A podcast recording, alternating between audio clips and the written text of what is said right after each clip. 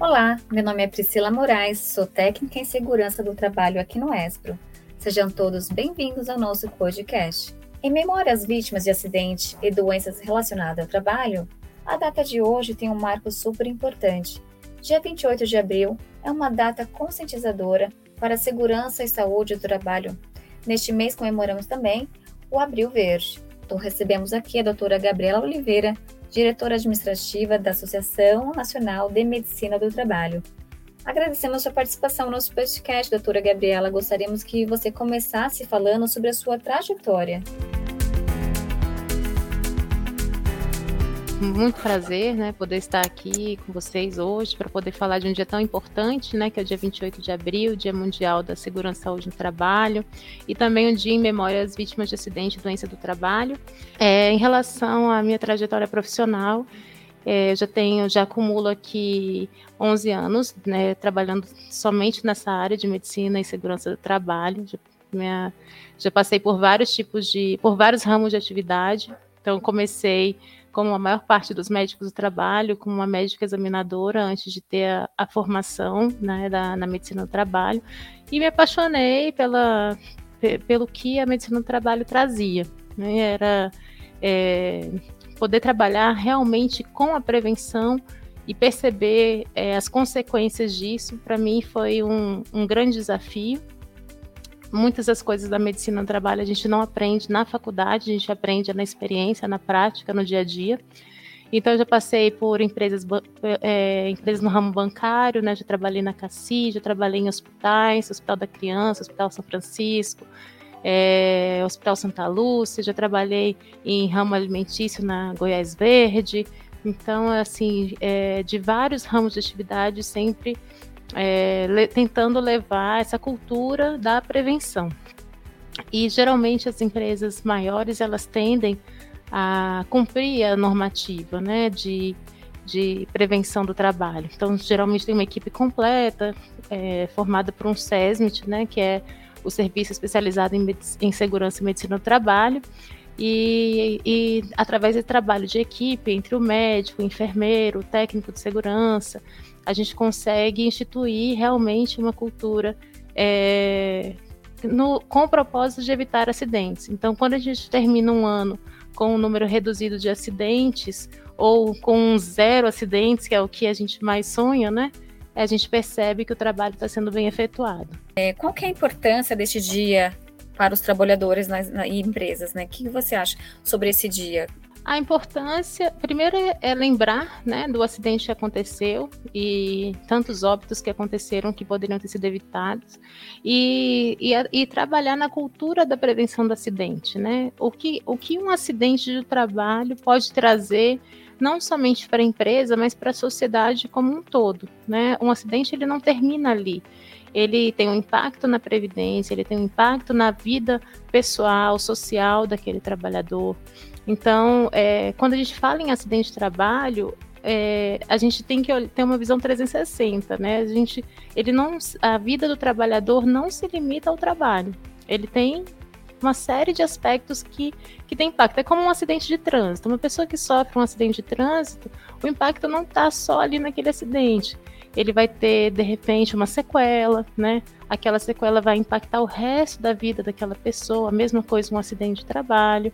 Ele pode ter um óbito, né? Que foi o caso do, do acidente na mina, que é o pior dos cenários, que nenhum profissional que trabalha na área quer ter isso no seu histórico, né? Então, é, essa data é um lembrete de que a gente não pode descuidar da prevenção na área de saúde e segurança, que a gente que temos que manter a nossa vigilância, que temos que cumprir não somente as normativas, porque a gente sabe que as normativas elas são é, o mínimo necessário, mas na verdade precisa de muito mais, né?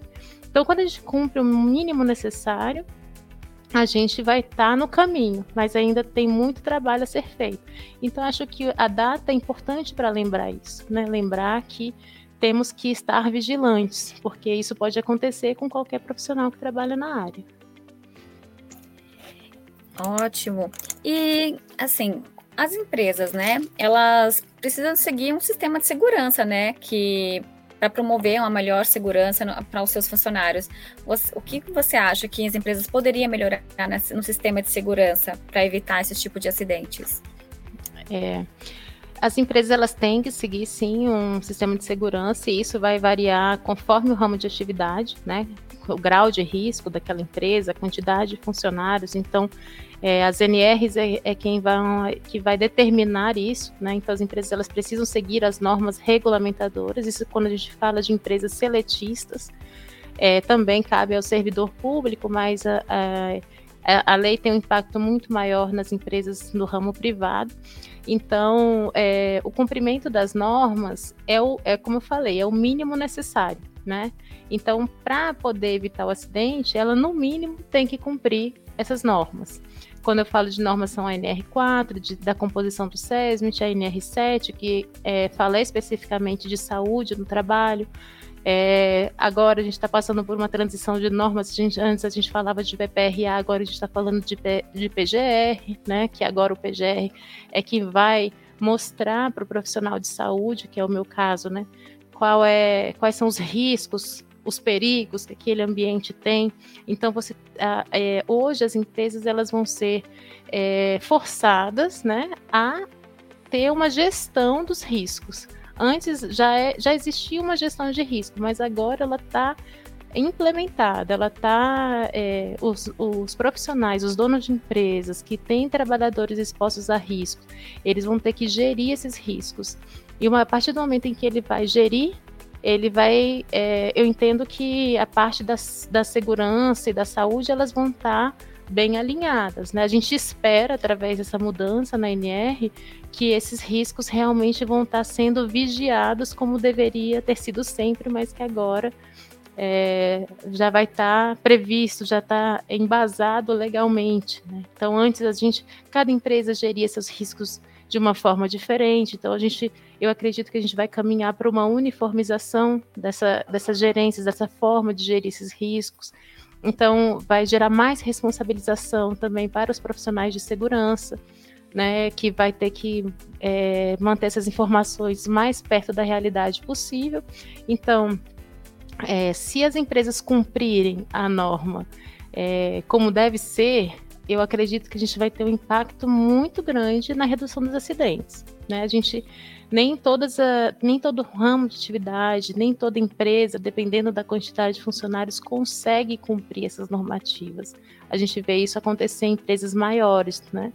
Mas se todas as empresas conseguirem aderir às normas, eu acredito que o impacto vai ser bem positivo na redução dos acidentes. Empresas maiores, empresas sólidas, é, que a gente consegue ver um bom cumprimento, até extrapolam às vezes o que está previsto na NR, né? São empresas que têm ISO, né? Que estão é, atrás de certificações, de um reconhecimento internacionais, de selos que que isso para o trabalhador é maravilhoso, né? Quando essas empresas querem ir além do que a norma exige, a gente consegue ver isso sim em várias empresas.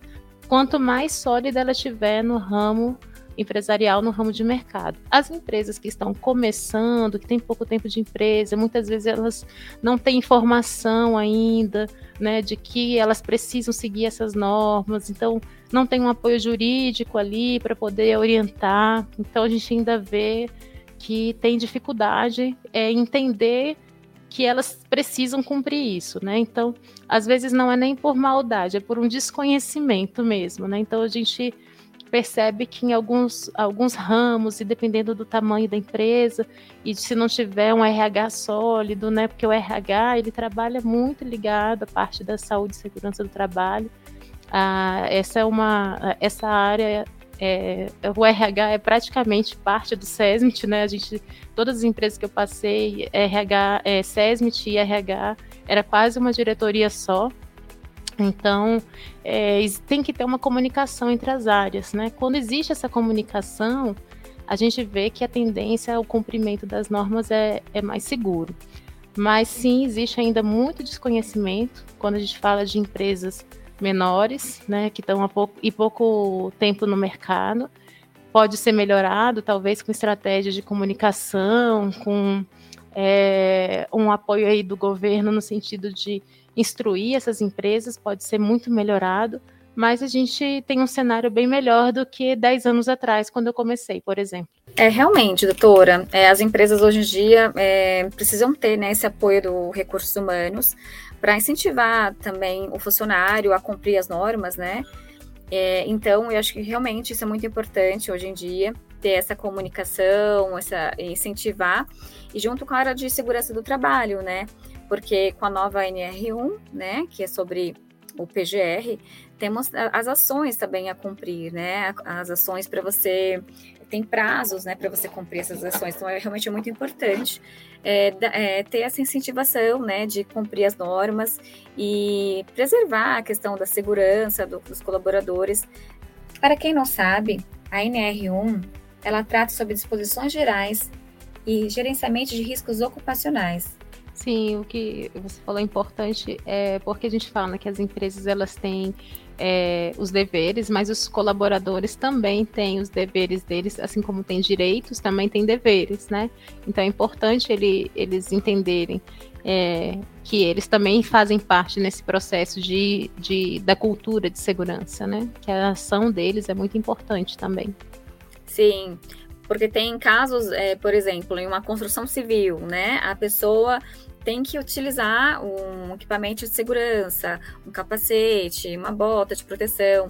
E muitas vezes o técnico tem até que ir até o colaborador e exigir que ele usa o equipamento e que muitas vezes eles não querem utilizar, acham que isso é besteira. Então, é importante a área de segurança do trabalho nesse sentido conscientizar o colaborador, informar por qual motivo ele tem que usar aquilo, é, qual a prevenção que ele vai estar tendo utilizando o capacete de proteção, se cai alguma pedra, um ferro, qualquer coisa, é, vai estar protegendo né, a, a, sua integridade física. Então, realmente é muito importante ter tanto esse apoio, tanto do recursos humanos, como também do, da área de segurança do trabalho, fazer os DDS, né, que vai a, aos poucos trazendo né, a mentalidade de para o colaborador que, é, que é, é bom para ele, né, não está só prevenindo as questões de fiscalização do, do, Ministério do Trabalho, mas sim também para a saúde dele. Se você é, prevenir um acidente mais grave, né, por exemplo.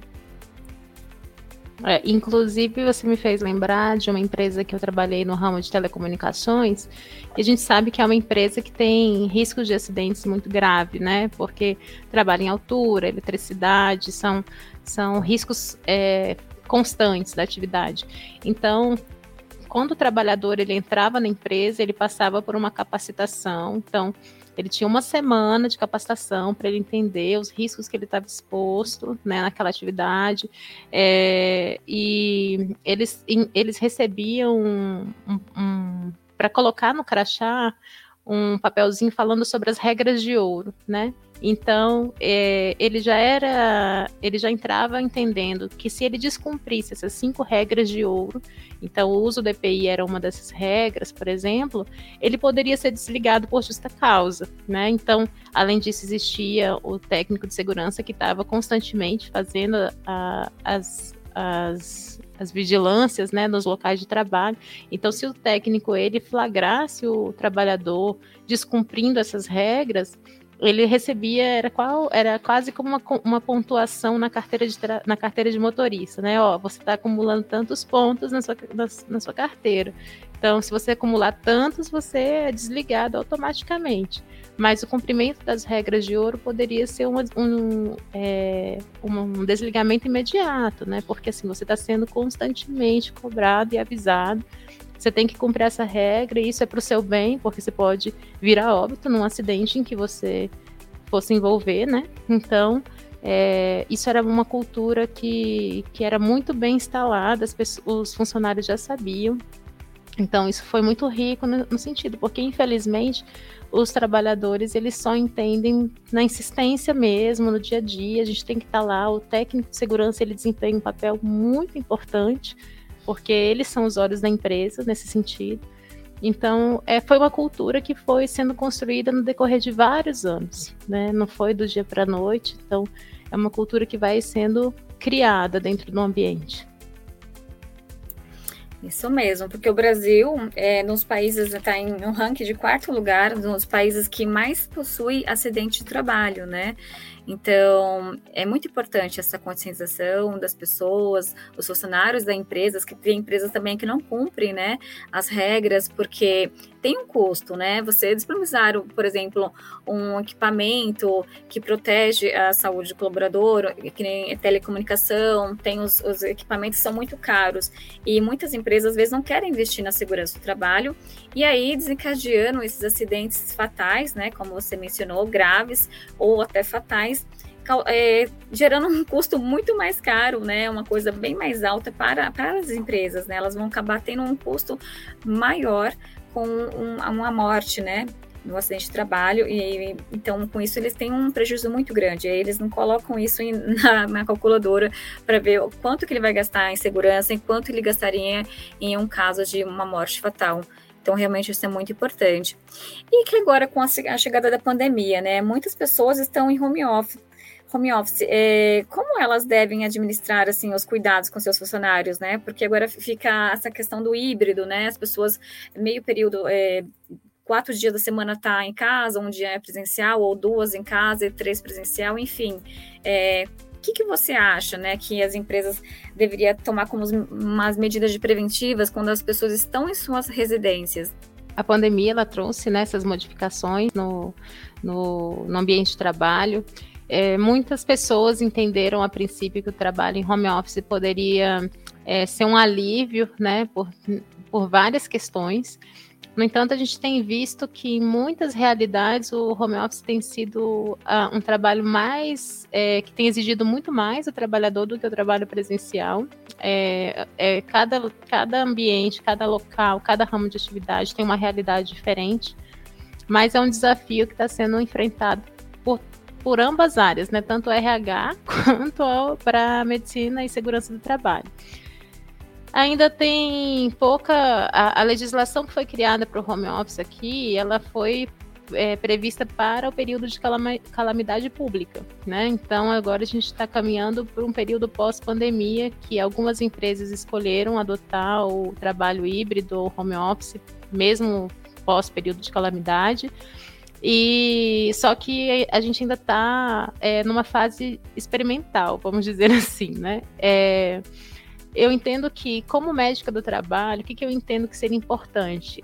É ter um trabalho voltado para a saúde mental desses funcionários. A gente é, não está vendo mais o funcionário, às vezes a, essa questão de controle de câmera, a gente não sabe qual que é a realidade daque, daquela pessoa é, como ela está, se ela está bem emocionalmente, como que está a questão da capacidade mental dela. Então, vai ser um grande desafio para a área da medicina do trabalho essa distância toda, né? Então, eu acho que é, pensar em estratégias de prevenção no adoecimento mental tem que ser considerado uma atividade prioritária. É, a parte da ergonomia, a saúde mental, ela entra na parte da ergonomia, né? Mas é, a gente também tem que pensar nas doenças osteomusculares, porque o posto de trabalho do trabalhador agora virou a casa dele. Então, é outra coisa que antes a segurança do trabalho tinha, né? Poderia ir lá no posto de trabalho identificar se uma mesa está mais alta, se a cadeira está baixa, ou se precisa de um apoio para os pés, ou se o teclado. Então, a gente isso sai um pouco do controle da área da segurança do trabalho. Então, é algo que também tem que ser pensado, porque é uma estratégia que precisa ser é, é uma legislação que precisa ser cumprida, né? Eu, eu já vi uma, algumas empresas, né, é, no ramo bancário, por exemplo, que eles fazem uma inspeção por câmera, né, através da webcam, ele dá uma olhada no ambiente onde aquela pessoa está trabalhando, é, e aí dá, faz adequações naquele, naquele posto de trabalho, e já vi algumas estratégias de empresas que eles é, colocam como um benefício um, um dinheiro a mais para que a pessoa possa providenciar uma cadeira, uma internet, porque gente, se ela precisa de internet para o trabalho, a empresa também precisa fornecer essa internet de qualidade para o trabalhador que está exercendo aquela atividade. Então, é, vai desonerar da empresa várias coisas, mas vai onerar para o trabalhador o que a empresa está deixando de pagar. Então, a gente vai ter que olhar para isso de alguma forma. Ainda não tem uma legislação prevendo isso, provavelmente, eu acredito que a gente caminha nesse sentido, mas é, é algo que as empresas já devem estar pensando. Realmente, doutora.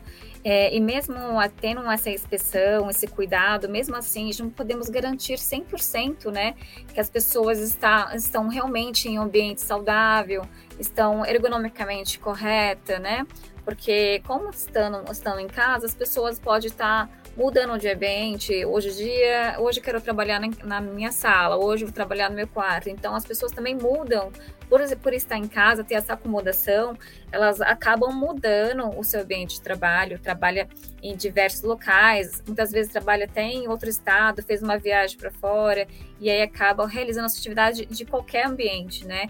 E aí não, realmente não fica difícil para a gente garantir 100% que ela está ergonomicamente correta, né, uma posição correta, em uma cadeira confortável, em um ambiente de trabalho é, de acordo com a nossa NR17, que, né, que cuida da ergonomia dos colaboradores. Doutora Gabriela, agradecemos a sua participação no nosso podcast para falar sobre o Dia Mundial da Segurança e Saúde do Trabalho. Obrigada pela oportunidade. Se você deseja conhecer mais sobre o ESPRO, acesse o site espro.org.br. Não deixe de conferir também os nossos conteúdos nas mídias sociais. Estamos por lá como Espro Oficial. Até mais. Tchau.